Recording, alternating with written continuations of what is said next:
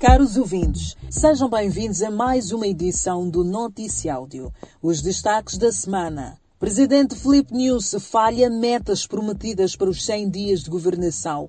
Davis Simango aponta desigualdades e pobreza como principais motivos dos ataques de Cabo Delgado. Mais de 10 organizações nacionais e estrangeiras escrevem o Presidente News denunciando violência contra civis e jornalistas.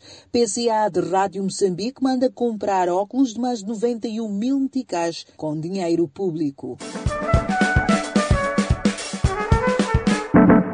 Passados 100 dias de governação do Presidente da República, não cumpriu as suas promessas. Felipe News reconheceu também não ter conseguido concretizar as promessas do mandato anterior, segundo escreveu o jornal A Verdade na quarta-feira. Segundo o jornal, o conflito com a junta militar de Renamo, as dívidas ilegais, calamidades naturais, o terrorismo em Cabo Delgado e a pandemia do coronavírus são as principais justificações para o incumprimento.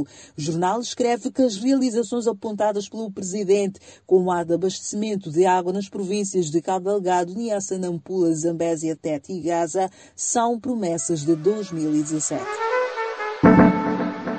Presidente do Movimento Democrático de Moçambique, o MBM, Davis Simango, afirmou que a desigualdade social e a pobreza das populações são os principais motivos da violência armada que se vive em Cabo Delgado e diz que o governo é incapaz de resolver o problema. Esta guerra tem um histórico de vários problemas não resolvidos ao longo dos anos, associados a erros de governação, disse Simango, citado pela Lusa. Sobre os 100 dias de governação do presidente Nuse, Simango refere que o governo sempre empurrou a população a desigualdades sociais e níveis de pobreza profundos, o que facilitou organizações internas e externas financiarem o terrorismo.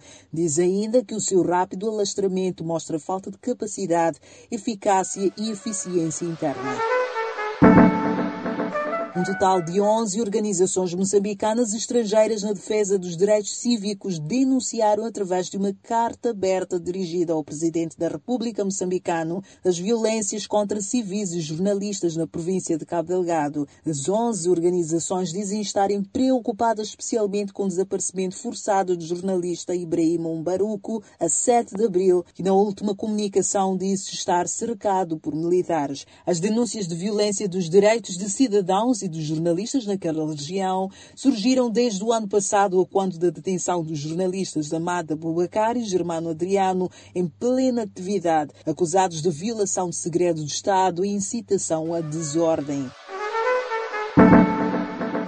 O presidente do Conselho de Administração da Rádio Moçambique, empresa pública de comunicação, Abdul Naguib, fez uma requisição ao Departamento Financeiro para disponibilizar mais de 91 mil meticais para compra de um par de óculos. Escreveu o jornal do e Fatos, citando uma denúncia feita por funcionários desta instituição. O PCA teria imposto esta aquisição contra advertências de outros gestores da IRM. A gestão de Naguib foi também contestada quando adquiriu uma viatura de luxo de cerca de 4 milhões de meticais, acima do permitido pela instituição.